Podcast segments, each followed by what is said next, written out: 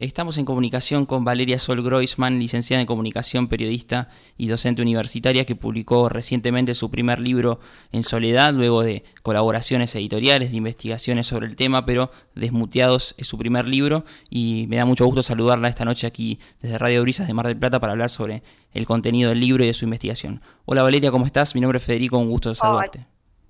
Hola Federico, ¿cómo estás? Un gusto. Bien, eh, había leído que tu campo de investigación es justamente la relación entre los medios de comunicación, el lugar de la mujer en la sociedad, los ideales de belleza y perfección. La pandemia aceleró esta investigación, es una consecuencia de ello. ¿Cómo terminaste eh, publicando este libro eh, hace muy poquitos días? Sí, en realidad es más que un cuerpo, que es, es mi, digamos, mi primer libro como coautora, que se publicó hace cinco o seis años. Mm. Eh, yo lo que hice fue investigar el papel o el, o el ideal de la belleza que intentan imponer las redes sociales, los medios de comunicación y la publicidad. Un ideal de belleza que muchas veces es inalcanzable para la mayoría de las personas, ¿no? Porque genéticamente tal vez no tenemos la posibilidad de lucir como las miles y millones de, de mujeres que simulan cierta perfección que vemos en las redes sociales, ¿no? Entramos al feed y vemos todas mujeres en bikini, ahora que estamos en verano, en bikini, eh, y representan un ideal de belleza que es difícil de, alcanzar para, para la mayoría de nosotros. Entonces, en ese momento lo que hice fue investigar eso, ¿no? Cómo se reproducía ese ideal de belleza. Bueno, la, publicidad obviamente juega un rol importantísimo también en la reproducción de estereotipos de género, está totalmente vinculado con esto. Y, y en pandemia lo que empezó a pasar, yo investigo mucho el tema de las dietas, ¿no? Y, cómo se comunica en salud, porque es el campo en el que en el que más laburo. Y lo que empecé a notar, que me, que me llamó mucho la atención, es que, por ejemplo, si vos entrevistaras a un médico en tu programa de televisión para hablar de salud, probablemente le pedís la matrícula profesional. En realidad probablemente no, seguramente te la pedís porque es lo que corresponde y, y es así por ley. Ahora, los influencers o un famoso o básicamente los influencers y famosos, pero también un político, puede salir a decir, por ejemplo, que el dióxido de cloro es un, es un, remedio, un fármaco o algo que puede llegar a curar el coronavirus y no pasa nada. O sea, no pasa nada, pero un profesional siempre tiene que dar matrícula para poder hablar de la salud. Mm. Y cuando hablamos de salud estamos interviniendo en la gestión de lo público y en la salud de las personas. Eso me llamó mucho la atención, cómo la gente cree en, la experiencia o en la creencia o en la opinión de una persona que tal vez no puede acreditar ni, ni experiencia profesional y tampoco trayectoria, pero tampoco estudios científicos que avalen lo que está diciendo. Entonces eso me dio la pauta de que estamos creyendo en información, no específicamente porque creamos que esa información fue contrastada, chequeada o que tiene un centro científico o de evidencia o comprobado, sino porque estamos creyendo convenientemente. Hmm. Sí, estamos creyendo convenientemente. Claro, y en el libro queda súper claro tu fanatismo de Susan Sontag, incluso hay un capítulo dedicado para, para ella, y tomás una frase que me, que me quedó mucho que es, sabemos más de lo que necesitamos. Entonces te pregunto, con esa información tan abrumadora y con esas veces que consumimos noticias, no solamente para saber más, sino para seguir sabiendo lo que creíamos saber, eh, ¿qué pasa con esa información abrumadora o con ese coeficiente de información que tenemos por demás? Claro. En realidad, a ver, es, es muy difícil en este momento no consumir información. O sea, mm. realmente a mí me parece utópico, como de, repente me levanto alguna mañana y digo, bueno, hoy no entro a Instagram, no entro a Twitter. eh, yo TikTok, por ejemplo, no uso, pero bueno, los jóvenes hoy se informan predominantemente a través de TikTok. Y la verdad es que me resulta utópico, incluso si me lo planteo como un objetivo, ¿no? Me, mm. resulta dificilísimo. O sea, me levanto y tiendo a, leer mis mails, seguramente a usted pase lo mismo, y uno tiene no sé cuántos mails por día para, para leer, ¿no? Después, si uno quiere informarse de la mejor manera, bueno, consume distintos medios, ¿no? Distintos diarios, distintos portales, escucha algunos noticieros, algunos programas de radio, como para no tener siempre una mirada sesgada y consumir un único medio. Y después están las redes sociales, y después están los WhatsApp que uno recibe en el día a día. Entonces estamos intoxicados de información, yo digo, estamos intoxicados. Mm. Y en esta avalancha de información que recibimos todos los días, eh, es como que estamos inmersos en un oxímoron. Por un lado, estamos bombardeados de información todo el día, las 24 horas del día, y por otro lado, somos humanos, o sea que tenemos una capacidad limitada para procesar información. Mm. Daniel Levitín escribió un libro sobre este tema y él dice que consumimos 94 gigas de información por día, lo que es el equivalente a nueve películas. O sea, consumimos nueve películas de información por día. Pero a la vez solo estamos preparados como humanos para prestar atención a tres datos al mismo tiempo. Con lo cual lo que nos pasa es que estamos todo el tiempo tomando decisiones insignificantes, por ahí no tan importantes como, bueno, leo esta noticia o leo esta, entro a, esta, a este portal o entro al otro. Y no nos queda tiempo para desmenuzar lo importante o para tener una mirada crítica sobre lo que estamos consumiendo, sobre la información que estamos consumiendo. Y entonces vos me vas a preguntar, bueno, ¿qué hacemos? O sea, con tanta información, ¿qué hacemos? Y bueno, generalmente caemos en los atajos mentales, o sea, en los sesgos cognitivos. Terminamos consumiendo esa información que nos resulta familiar o, o terminamos leyendo o escuchando a ese periodista que cree como nosotros, que tiene las mismas ideas, que tiene ideas afines, que conform, confirma nuestras creencias o nuestros prejuicios previos y terminamos ahí, ¿no? Como con tapaojeras, yo digo. En vez de escuchar toda la, marejada de información que podríamos escuchar, aunque no tenemos tiempo para hacerlo, nos quedamos con aquella información que confirma nuestras creencias previas. Sí, me pareció muy interesante la, comparación que haces en el libro y que, nos recordabas también sobre los profesionales de la salud cuando uno les pide una matrícula para salir a los medios de comunicación y a todo eh, el amplio espectro de lo que queda por, por afuera no le pedimos nada y no le exigimos eh, muchas veces una repregunta para decirle, che, ¿de dónde sacaste esto que estás, eh, que estás diciendo? Y es interesante también ver cómo las teorías conspirativas, por ejemplo, ahora en medio de una pandemia, adquieren una, una dimensión de gravedad importante y uno dice, bueno, si un médico es un mal médico, puede caber en ese caso que le saquen la matrícula y si un periodista es un mal periodista o si un comunicador es un mal comunicador, eh, no, hay, no hay más que un repudio social que puede durar a veces un día, a veces un año o en pocas ocasiones para toda la vida. Pero te pregunto, ¿cuál es la peligrosidad de las teorías conspirativas en un mundo tan hiperconectado? Y sí, bueno, eh, a ver, si, pensamos en la particularmente en la pandemia, yo creo que un gran problema que tenemos ahora es la desconfianza en la vacuna. Claro y, gran parte de la desconfianza en las vacunas, uno puede pensar, bueno, tal vez eh, la forma en que se comunica la eficacia de las vacunas puede ser confusa, puede no ser del todo clara o puede ser insuficiente. Bueno, también tenemos que entender que la ciencia avanza como para adelante y para atrás, para adelante y para atrás. Yo digo que la ciencia son certezas momentáneas, no es como un conjunto de certezas momentáneas. Eh, porque lo que hoy es verdad, mañana puede ser mentira porque hay una nueva evidencia disponible que dice lo contrario de lo que, de lo que decía antes.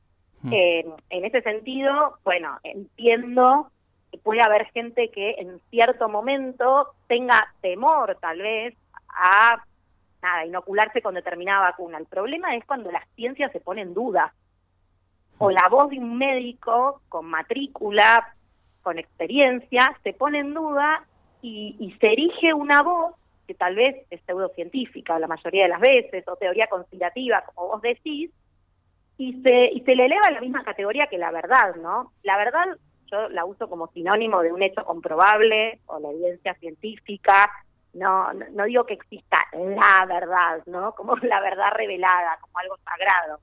Eh, pero sí existen hechos que se pueden comprobar, o sea, los periodistas lo sabemos, ya hay hechos que se pueden comprobar con fuentes, con datos, eh, y la evidencia científica, a ver, es, evidencia, es evidencia en un momento determinado. Como vos decís, el problema de, por ejemplo, los influencers o, los famosos, sobre todo, que hablan de salud sin saber, sin matrícula, bueno, en la Argentina tuvimos muchísimos casos eh, de gente que ha dicho barbaridades. Lo que pasa es que ahora está en juego la salud, bueno, si hablamos de la Argentina, de todos los argentinos, ¿no?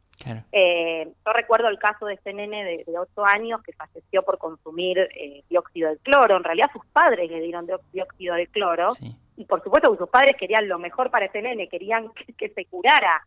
Lo que pasa es que no todo el mundo consume críticamente la información que, que, sale en los medios o que se publica en los medios.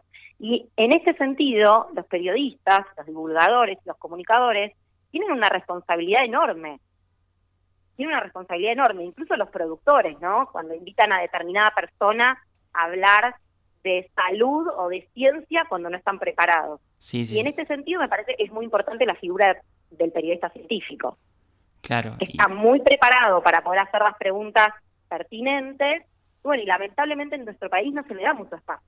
Sí, hace, hace poco, hace algunos meses, tuve la posibilidad de entrevistar a la doctora Mónica Müller y recaí en, ese, en, este, en este mismo eh, en esta misma inquietud, en que la ausencia de periodistas, periodistas científicos en los medios de comunicación muchas veces hacen que se tomen decisiones muy erradas, como puede ser, como también nombrabas a los productores de programas, hacer que un tema sea un a favor y en contra, cuando hay cuestiones médicas y muy sensibles para la población que no, no ameritan un a favor y en contra, menos en un prime time televisivo.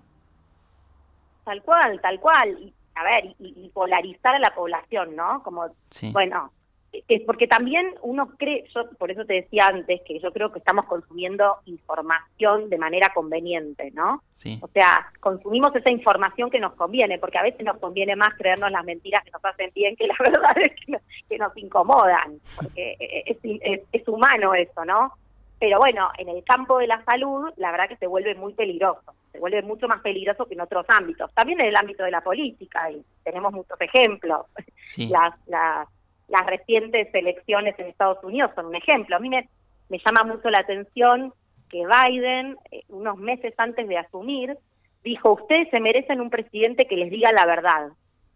Y a mí me resultó súper sintomático del momento que estamos viviendo, ¿no? Que lo podríamos llamar como la era de la posverdad, sí. en la que las creencias, las opiniones y las emociones pesan mucho más que el dato duro la evidencia. Un presidente que tiene como promesa de campaña la verdad, nos está mostrando que la verdad realmente está como en jaque, ¿no? O sea, eh, está puesta en duda. Y cuando se pone en duda la verdad misma, por ejemplo, de la ciencia, y sí, es más fácil colar realidades paralelas o pseudo verdades, como yo las llamo, ¿no? Como mi verdad es tan eh, válida como la verdad de otro y hay tantas verdades como personas, es una idea muy posmoderna sí. de, de la verdad y es peligrosa, porque uno puede decir, bueno, el relativismo es bueno y es bárbaro, por ejemplo, para combatir el fanatismo. Pero en este, en este caso, por ejemplo, si hablamos de ciencia, de salud, el relativismo, bueno, puede resultar también peligroso, ¿no?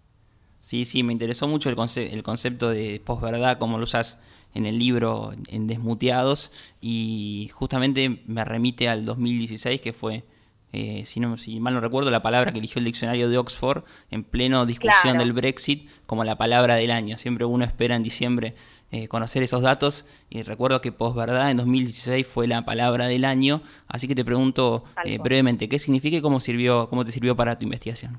Justo vos mencionabas la, definición de Oxford de 2016 y un año después la Real Academia Española publicó por primera vez la posverdad en su diccionario. Y cambió un poco el sentido de, la palabra posverdad. Porque en el diccionario Oxford hablaba de la posverdad como un clima eh, casi natural, que se va dando naturalmente, ¿no? Hmm. En cambio, la Real Academia Española ya habló de cierta intencionalidad. O sea, como que hay, puede ser ciertas empresas, ciertos gobiernos, ciertos partidos políticos o ciertas personas que intentan instalar cierta mirada del mundo en el que vivimos con una intención, que puede ser económica, política, o los bromistas de siempre, porque también hay fake news que nacen, digamos, en el seno de, una broma. Entonces, nada, pues verdad, como te decía, es, es un clima de opinión en el que, primero, nada, nada, nada es seguro, o sea, nada es objetivo, todo, todo está en, en, eh, en cuestionamiento, o sea, todo puede ser verdad, todo puede ser mentira, y las emociones, las sensaciones, las opiniones, las creencias pesan mucho más que el dato duro de la evidencia científica, ¿no? O sea, a mí me pueden decir, las vacunas eh, son eh, eficientes para el COVID y para las dos variantes más recurrentes en este momento, y yo puedo decir, pero yo no creo en eso. Hmm. Y mucha gente me puede seguir y decir, bueno, yo creo en lo que dice Valeria, que esas vacunas no sirven. Y tengo tanta voz de autoridad, yo, Valeria, que no sabe nada sobre vacunas, como tal vez un científico, no sé, con premio Nobel, la misma autoridad. Eh, la misma autoridad para cierta gente, obvio, para cierto público, ¿no? Entonces, bueno, lo que, lo que investigué fue justamente eso, o sea, cómo se va gestando esta, esta posibilidad de generar realidades paralelas, o sea, verdades paralelas y con mucho peso, porque como hablábamos antes del dióxido de cloro, mm. eh, hoy se sigue hablando del dióxido de cloro y sigue habiendo gente que sigue diciendo el dióxido de cloro sirve. Incluso hubo manifestaciones en un sanatorio de la capital federal, en un sanatorio porteño, hace poco, un caso de un señor que estaba en una situación grave de salud, una manifestación con gente diciendo, no nos maten, dennos dióxido de cloro. O sea, es muy parecido a, por ahí a las teorías conspirativas o a los terraplanistas, ¿no? Claro. Que están como a mí me interesa mucho George Steiner, un crítico cultural inglés que falleció hace, unos años. Él dice, él tiene un librito muy chiquito que se llama Nostalgia del Absoluto.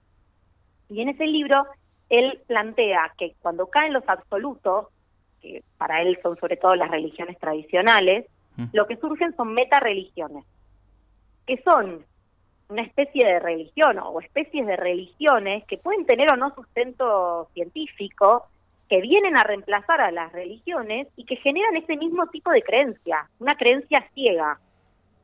No importa si, si es verdad o no, pero yo creo en eso. Y bueno, creo que los terraplanistas o, los conspirativos, o sea, son están como dentro de esto, ¿no? De, las meta religiones. Hmm. Y bueno, es peligroso, obviamente, la verdad que es peligroso y sobre todo, como te decía, en un año como este, en el que todos estamos esperando que llegue nada, ver un poco de, luz al final del camino, ¿no? Como que empieza a salir el sol, porque, porque es muy complejo. Y seguramente se vengan otros virus más adelante. Y bueno, y hace poco leí una nota que decía que más allá de que haya vacunas, o no, para mm. todo el mundo y para los países eh, más, más pobres, y, bueno, y toda esta discusión que, que la verdad que es tremenda, eh, lo, terrible también es que hay una porción de la población mundial que no cree en las vacunas. Hmm. ¿Cómo hacemos para convencer a esa porción de gente de que se vacune, no? Sí. Para el bien de todos. Entonces, bueno, es, es realmente un tema un tema muy interesante. Cómo, se, cómo se asientan verdades paralelas, ¿no? Verdades que no tienen sustento, pero que se convierten en una creencia compartida por todos. Claro. Sí, sí, a mí es un tema que me, apasiona muchísimo, me interesó mucho el tema del libro, de tu investigación, la, pasé muy bien eh, leyéndolo, pero te pregunto que si fue para vos difícil encontrar una editorial, salió por editorial Acadia, se puede conseguir en este momento por Mercado Libre, buscando desmuteados. Sí, en realidad, sí, en realidad fue, a ver, eh, la verdad que no me planteé eh, yo publicar este libro, sino que venía dando conferencias sobre estos temas, durante el año pasado varias, y, se acercó la editorial a, preguntarme si quería publicar el libro. Muy bueno. Verdad que yo venía publicando libros con, bueno, con Mónica Katz, que es mi madre, médica especialista en nutrición, eh, bueno, en Penguin Random House, y, bueno, y eso fue una oportunidad de, hacer un libro como más a pulmón, ¿no? Casero, a pulmón, como poniéndole mucha onda, es difícil a veces publicar en una editorial chiquita, no, no es fácil, uno no tiene todas las puertas abiertas como, como en editoriales grandes, pero también a veces uno tiene como ciertas libertades que en una editorial grande no tenés, y también está bueno eso, ¿no? Y es una experiencia diferente, sin duda. Sí, nombré que hay un link en tus redes sociales directamente, si no pueden buscarlo por Mercado Libre, el título del libro. Sí, sí, por Mercado, Libre, por Mercado Libre, está en, bastantes librerías ya, pero bueno, la distribución es, es como lenta. Eh, y sí, si no, en Mercado Libre está, está y en Amazon también. Eh, ¿Cuál es la conclusión que a vos más te comentaron los primeros lectores, eh, las primeras personas que se sacaron al libro? Muchos, casi todos hacen hincapié en, la importancia del espíritu crítico a la hora de, consumir información. Sí. O sea, todos dicen, me cuesta mucho porque no tengo tiempo, no tengo tiempo de por ahí leer varios medios o, cuestionar, ¿no? Cuestionar lo que estoy leyendo. O incluso cuestionarme a mí mismo, me decían, porque, por ejemplo, me dijeron, me, abriste los ojos en el sentido de que yo a veces como que doy por sentada cierta información o, cierta idea que yo tengo respecto de determinado tema. Y no me pregunto a mí mismo, che, si paré, no sé, errado, y si tengo que escuchar a la otra campana, como para, viste, ponerme en, en, el zapato del otro, pero no en el sentido de, de, la empatía, ¿no? Sino en, en, animarme a escuchar el otro sin intentar cambiarlo, mm. escuchar la otra campana sin intentar convencer al otro de que mi verdad es la que vale, sino sentarme a encontrar puntos en común. Hmm. Me parece que eso, eso falta, eso hay que cultivarlo, es difícil. A mí también me cuesta, porque creo que a todos nos cuesta, pero me parece que, es importante porque estamos viviendo en un mundo con, con, un alto grado de fanatismo también, que es otro tema que hablo en el libro, y, y me parece que la única manera de... Richard Kapuscinski, seguramente lo, lo, lo conocerás o lo habrás leído, eh, cronista de guerra polaco, él decía que el fanático eh, nunca, a ver, que cuando uno se encuentra con otro, siempre tenés la opción de la guerra, la muralla o el diálogo. Y que el fanático siempre se debate entre la muralla y la guerra, nunca, nunca acepta el diálogo. Y me parece que muchos de nosotros estamos siendo un poco fanáticos con algunos temas, y estaría buenísimo que, ¿no? que, que nos animemos al diálogo, que nos animemos un poco más al diálogo en vez de estar todo el tiempo, bueno, la grieta, la polarización, que nos animemos un poquito a salir como de ese lugar tan tan abigarrado, ¿no? O, tan cómodo también en el que estamos. Sí, sí, me parecieron muy, muy buenas las referencias que tomás de distintos autores que tratan estos temas de la comunicación con metáforas de la guerra y qué complejo es cuando se están disputando dos guerras distintas o dos personas con argumentos a los cuales nunca llegarían de ninguna manera a, una conclusión. Así que te hago esa, esa última pregunta o, te dejo para que hagas una reflexión sobre eso cuando se disputan dos guerras distintas o donde el campo de batalla, poniendo de vuelta la, la metáfora, no, no está discutiendo ni siquiera las mismas cosas.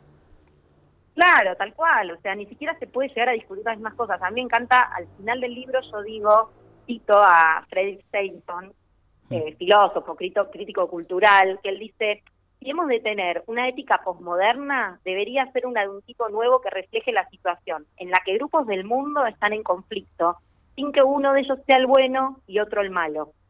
Entonces yo digo esto, ¿no? Como que busquemos un, mundo, eh, seguramente ya, ya, lo sentimos distópico, pero tratemos de pensar un mundo un poco menos distópico, en el que al acercarnos al otro sea una posibilidad de diálogo sin querer transformarlo en otra cosa, ¿no? Como entenderlo, escucharlo, seguramente lleguemos a mucho mejor puerto. Eh, ya está la invitación hecha para que consigan el libro, se llama Desmuteados, está llegando a las librerías por Mercado Libre, lo pueden ya conseguir desde Mar del Plata, desde cualquier ciudad de todo el país y fue un, verdadero gusto compartir estos minutos de charla con vos, eh, Valeria, y ojalá puedas presentar tu libro en la ciudad de Mar del Plata.